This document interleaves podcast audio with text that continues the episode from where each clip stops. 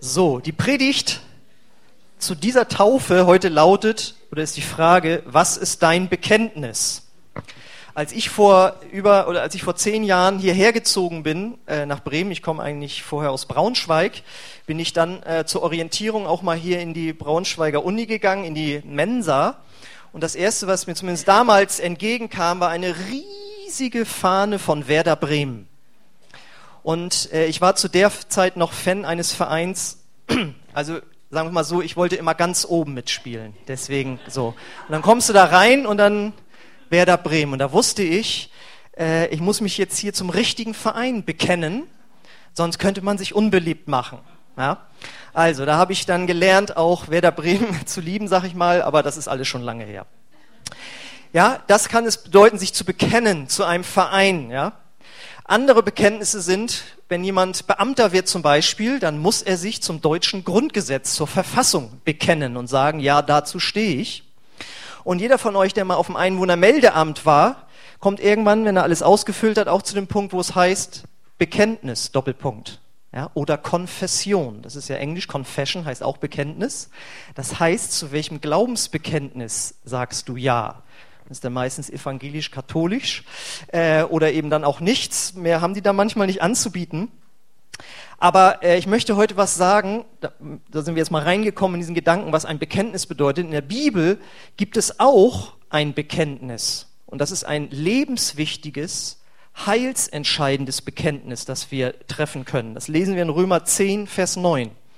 Da heißt es, wenn du mit deinem Mund bekennst, dass Jesus der Herr ist und wenn du in deinem Herzen glaubst, dass Gott ihn von den Toten auferweckt hat, dann wirst du gerettet werden. Und wenn da steht, bekennen, dass Jesus der Herr ist, dann ist das nicht Herr Schmidt oder Herr irgendwie allgemein, sondern damit ist gemeint, dass man Jesus zum Herrn seines eigenen Lebens macht. Und immer wenn ich das lese, denke ich daran, oder muss ich mich daran erinnern, wie meine Mutter mir damals erklärte, als es darum ging, was man denn mal so werden könnte im Leben. Ja, also du kannst Angestellter werden, du kannst aber auch Unternehmer werden, dann bist du dein eigener Herr. Ja. Das heißt, du bestimmst dann, wie die Sachen laufen. Wenn man also aber sagt, Jesus ist der Herr meines Lebens, dann ist man nicht mehr derjenige, der die Sachen entscheidet, sondern man hat jemand über sich, an dem man sich orientiert. Das heißt, wenn man sich zu Jesus bekennt, dann bedeutet das, dass man ihn zum Mittelpunkt seines Lebens macht, ihn und seinen Willen, ihn sozusagen, wie man im Kindergarten sagt, zum Oberbestimmer seines Lebens macht. Und jetzt ist natürlich klar, einem toten Chef oder Oberbestimmer hört keiner zu.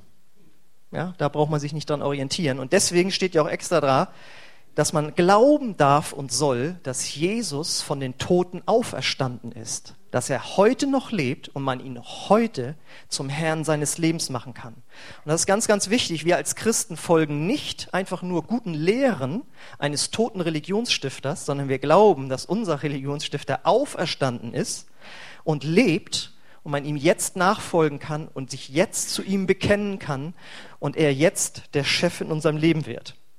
So, jetzt fragt ihr euch, das ist gut und schön, aber was hat das jetzt heute mit der Taufe zu tun? Habe ich einen Vers mitgebracht Galater 3:27, da heißt es, denn alle, die ihr auf Christus getauft wurdet, habt euch mit Christus bekleidet. Was kann das bedeuten? Dazu habe ich mal ein Foto mitgebracht. Da haben wir nämlich passenderweise einen äh, Werder Bremen-Fan. Der hat sich bekleidet ja, mit Werder-Shirts und Schal und drückt damit aus, ich bekenne mich zu diesem Verein, ich gehöre zu diesem Verein. Kannst mal wieder zurückmachen auf den Vers. Und wenn man sich taufen lässt, dann ist das auch ein äußeres Zeigen, ein Bekenntnis, so wie er sein Trikot nach außen gezeigt hat. Mein Bruder ist HSV-Fan, der sagt immer, wir haben die Raute im Herzen. Ähm, der ja das nach außen gezeigt, ja, der ist nach außen gezeigt und die Taufe zeigt nach außen, ich gehöre zu Jesus Christus. Er ist der Herr in meinem Leben. Ich bin Christ. Ich folge ihm nach. Und deswegen taufen wir auch erst dann Menschen, wenn sie vorher eine innere Herzensentscheidung getroffen haben, dass sie so leben möchten, dass sie mit Jesus leben möchten.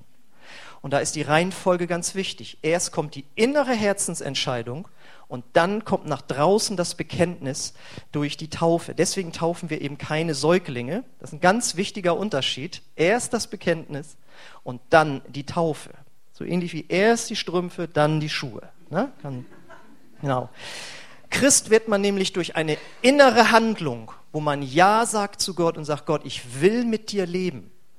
Ein äh, Pfarrer sagte mal, ach, das ist doch ganz egal, ob nun der Teebeutel erst in den, äh, in den Becher reinkommt und dann das heiße Wasser oder erst das heiße Wasser und dann der Teebeutel.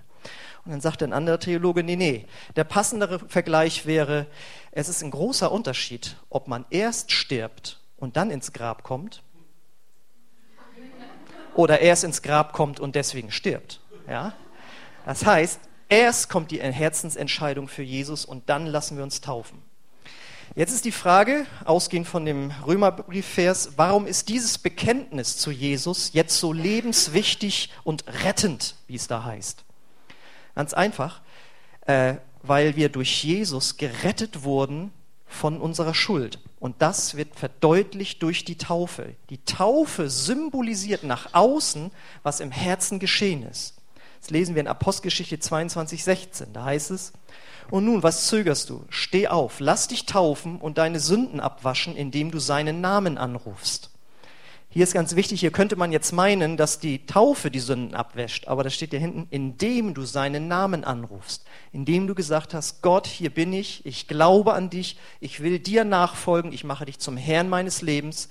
Und in dem Moment, wo man das von Herzen gebetet hat, werden die Sünden abgewaschen im Herzen und das drückt man dann nach außen aus, dass das geschehen ist. Jetzt dieser Begriff Sünde ist nicht mehr so ganz up to date.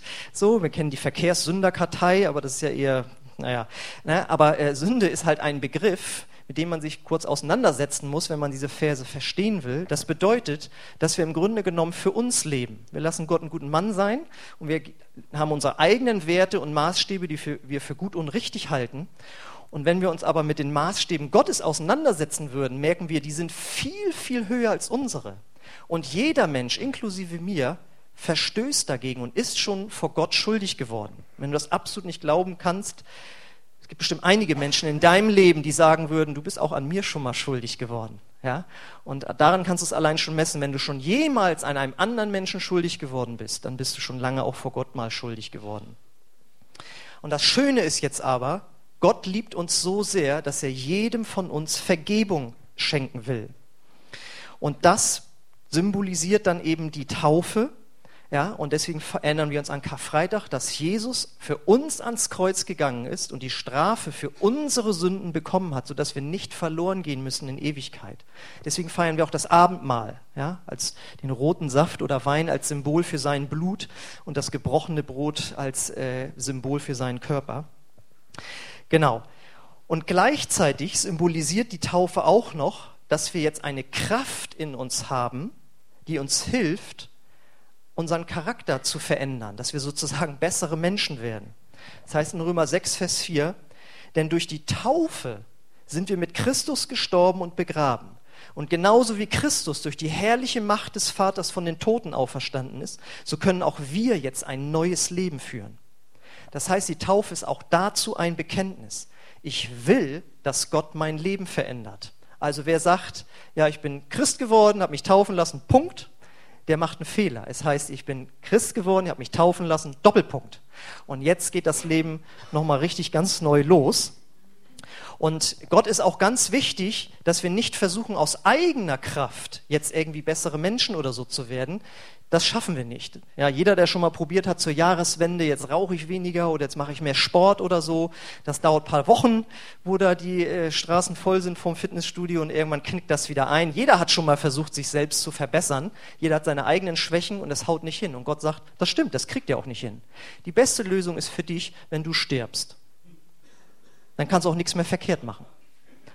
So ist das. Und genauso hat Gott das gemacht. An dem Tag, an dem Jesus ans Kreuz gegangen ist, hat er, wenn du da Ja zu sagst im Glauben, auch dich mit ans Kreuz genommen. Deswegen heißt es ja, wir sind durch, äh, mit, mit Christus gestorben und begraben. Und so wie Jesus auferstanden ist, können wir durch den Glauben an Jesus auch ein neues Leben bekommen. Deswegen feiern wir ja Ostern. Das heißt, deswegen bezeichnen wir auch äh, unsere Taufstätte dort als ein Wassergrab. Ja, in dem Moment, wo die Täuflinge unter Wasser waren, haben sie allen symbolisiert, ich bin mit Jesus gestorben. Und in dem Moment, wo sie wieder hochkamen, haben sie gesagt, ich bin aber auch mit Jesus auferstanden. Und das sind übernatürliche Vorgänge, die jeder Einzelne im Herzen erlebt hat die kann man nicht beweisen. Gott versucht uns nur durch die Taufe ein, ein Bild dafür zu geben, was man im Herzen erleben kann, wenn man zu Jesus kommt. So, und die Taufe ist noch ein weiteres Bekenntnis, nämlich, nämlich, ich gehöre jetzt verbindlich zu einer Gemeinde. Das heißt, ich gehöre zu anderen Menschen, die genauso glauben. Da lesen wir in Apostelgeschichte 2,41. Viele Zuhörer glaubten, was Petrus ihnen sagte, also er hat gepredigt über Jesus und ließen sich taufen. Etwa 3000 Menschen wurden an diesem Tag in die Gemeinde aufgenommen. Taufe ist ein öffentliches Bekenntnis, ich gehöre jetzt zu einer Ortsgemeinde, wie wir hier sie sind. Und ich fand den Gottesdienst bis jetzt schon sehr eindrucksvoll, was die Täuflinge so erzählt haben, was Gott in ihrem Leben getan hat. Und Gott hat diese Dinge so stark gewirkt, weil sie irgendwann den Punkt gesagt haben, ich bekenne mich jetzt zu Jesus. Sie haben das teilweise auf ihrem Platz gemacht oder in dem Alpha-Kurs, von dem wir gehört haben. Sie haben das vielleicht bei sich zu Hause gemacht, wo sie gesagt haben, ich bekenne mich zu Jesus. Aber heute haben sie es allen nach außen gezeigt. Und meine Frage an dich ist, was ist denn dein Bekenntnis? Zu wem bekennst du dich? Du darfst dich gerne zu Werder, HSV oder Bayern München bekennen, das ist dir überlassen. Als ich da so mit rüberkam, wozu ich mich so vereinsmäßig bekenne, sagte niemand aus der Gemeinde, das ist kein Problem, wir vergeben dir, wir lieben dich trotzdem. Aber das ist ein Bekenntnis, ja, das kann Spaß machen, wie auch immer, aber das nimmst du nicht mit in die Ewigkeit. Genau wie dein Geld. Ja? Das kannst du nicht mit in die Ewigkeit nehmen. Was du mit in die Ewigkeit nehmen kannst, ist dein Bekenntnis zu Jesus. Und das wird dann das Bekenntnis zum ewigen Leben im Himmel. Denn wenn wir uns nicht zu Jesus bekennen, haben wir auch nicht Vergebung unserer Schuld. Und dann können wir auch nicht die Ewigkeit bei Gott verbringen, sondern wir gehen verloren. Jesus sagt dazu in Matthäus 10, 32 bis 33. Jeder nun, der sich vor den Menschen zu mir bekennen wird, zu dem werde auch ich mich bekennen vor meinem Vater, der in den Himmeln ist. Wer aber mich vor den Menschen verleugnen wird, den werde auch ich verleugnen vor meinem Vater, der in den Himmeln ist. Und ich möchte den Teufel auch nochmal sagen, welch ein Vorrecht ihr hattet, dass ihr das hier so in Freiheit und Freude machen durftet. Wir waren vor ein paar Wochen mit einem kleinen Team aus der Gemeinde in der Türkei und haben dort auch so eine Gemeinde wie diese besucht. Und äh, da treffen sich auch viele Iraner und Iraker. Und das ist schon hart, wenn dann ein 28-Jähriger äh, vor dir steht, dir über seine Probleme erzählt und der Übersetzer sagt, er war drei Jahre im Gefängnis im Iran, nur wegen seines Glaubens an Jesus. Und hast du ihm geholfen, irgendwie gedient und am Ende sagt der Übersetzer, ich selbst war nur neun Monate äh, im, im Gefängnis wegen meines Glaubens, ja, wegen seines Bekenntnisses zu Jesus Christus. Ja, das ist hier nicht einfach nur ein Spaß oder so, den wir gemacht haben, obwohl das sehr viel Spaß gemacht hat, würde ich mal sagen, uns allen Beteiligten, sondern das ist eine ganz ernste Frage, die sich jeder Mensch stellen muss. Zu wem bekenne ich mich? Und ich garantiere dir, wenn du dich zu Jesus bekennst, dann wirst du die gleichen Erfahrungen machen können wie die äh, Täuflinge hier und wie die meisten oder alle von uns, die wir hier zur Gemeinde gehören. Es geht hier nicht um ein Lippenbekenntnis und dann lebt man anders, sondern es ist ein Herzensbekenntnis. Und Gott lädt jeden ein, zu ihm sich zu bekennen. Und ich möchte an der Stelle dann nochmal einladen, auch zu diesem Alpha-Kurs, der ja am Donnerstag begonnen hat, wo man aber beim zweiten oder dritten Teil auch noch einsteigen kann, wo man einfach den christlichen Glauben noch besser kennenlernen kann, wo man auch Fragen stellen kann. Wir haben da extra Kleingruppen für, weil ich selbst weiß, ich habe ein Dreivierteljahr gebraucht, bis ich mich zu diesem Bekenntnis habe durchringen können. Aber wir machen das hier jeden Sonntag so, dass wir einladen und das auch anbieten, wenn du sagst, das hat mich so berührt, was ich da heute gehört habe. Ich kann das glauben. Ich kann das glauben, dass es diesen Jesus heute immer noch gibt und dass er auch für meine Schuld gestorben ist. Wenn du so weit schon bist, dann bist du sehr, sehr weit. Es fehlt dann nur noch eins, eine Entscheidung. zu sagen, und ich möchte auch diesem Jesus nachfolgen und ich möchte mich zu ihm bekennen. Und wenn du das möchtest, dann lade ich dich ein, dass wir gemeinsam gleich ein Gebet sprechen, wo du dich zu Jesus bekennen kannst. Und ich lade uns ein, dass wir dazu alle aufstehen. Und ich möchte für euch und uns beten und dann euch dieses Gebet anbieten. Vater im Himmel, ich danke dir für diesen Freudentag, wie wir es auch gesungen haben, dass hier so viele Menschen sich zu dir bekannt haben, Herr. Und danke dafür, dass du wirklich zu deinem Wort stehst und du sagst, wer mich von ganzem Herzen sucht, von dem werde ich mich finden lassen. Und wer meinen Namen anruft und sagt, du bist der Herr, den werde ich retten und den werde ich annehmen. Und ich danke dir, Vater, dass das einfach die Wahrheit ist und du das hier 13 Mal uns hast hören lassen, Herr. Es ist fantastisch. Ich danke dir dafür, Herr. Und so möchte ich uns fragen, wenn unsere Augen geschlossen sind, wer ist heute Morgen hier, der sich auch zu Jesus bekennen möchte und der sagen möchte, ich möchte diesem Jesus nachfolgen und vielleicht bin ich dann bei der nächsten Taufe dabei. Keiner muss hier in dieser Gemeinde Mitglied werden. Wir sind nicht die seligmachende, allein seligmachende Gemeinde. Es gibt viele andere gute Gemeinden. Aber vielleicht ist für dich jetzt eben heute der erste Schritt dran, das in deinem Herzen zu entscheiden. Und wenn du das möchtest, dann lade ich dich ein, dass wir gemeinsam laut so ein Bekenntnis sprechen. Und wenn du das von Herzen mitbetest, dann wird Gott in dein Herz kommen. Und dann lade ich dich ein, dass du nach dem Gottesdienst zu mir kommst, dass wir persönlich einfach darüber sprechen können. Wenn du das möchtest, dann lade ich dich ein. Ich möchte das Satz für Satz vorbeten, vorsprechen. Und wenn das dein Herzensgebet ist, dann darfst du es mitbeten. Jesus, ich komme jetzt zu dir. Und ich glaube an dich. Und ich glaube, dass du für meine Sünden gestorben bist. Und ich bitte dich, vergib mir meine Schuld. Und ich mache dich zum Herrn meines Lebens. Ich bekenne mich zu dir. Danke, dass du mich jetzt annimmst. Amen. Amen. Wie gesagt, wenn du so ein Gebet, so ein Bekenntnis vom Herzen mitgesprochen hast, das erste Mal so von Herzen mitgesprochen hast, lade ich dich ein, nach dem Gottesdienst hier zu mir nach vorne zu kommen. Dann möchte ich gerne dir noch nächste Schritte zeigen. Alle anderen möchte ich einladen, jetzt eben unten noch, dass wir Gemeinschaft miteinander haben, das mit den Täuflingen feiern, dass sie diesen Schritt gegangen sind, diese gute Entscheidung getroffen haben. Und ich möchte zum Abschluss uns segnen. Wer noch Gebet haben möchte, auch für andere Anliegen, darf auch gerne noch nach vorne kommen. Es wird wahrscheinlich ziemlich voll werden hier. Aber wenn du eine Not hast, wollen wir auch gerne für dich beten. Aber ansonsten möchte ich den Gottesdienst schließen mit Gebet und Segen. Vater im Himmel, ich danke dir für diesen Gottesdienst, dass du uns begegnet bist, Herr, für diese wunderbare Zeit. Und möchte jeden segnen, dass er das, was er heute gehört, erlebt und gesehen hat, in seinem Herzen tief äh, verankert und mit dir Schritte geht, Vater. Und der Friede Gottes, der höher ist als alle Vernunft, der bewahre eure Herzen in Christus Jesus, unserem Herrn. Amen. Amen. Hoffentlich sehen wir uns noch unten. Ansonsten einen gesegneten Sonntag euch.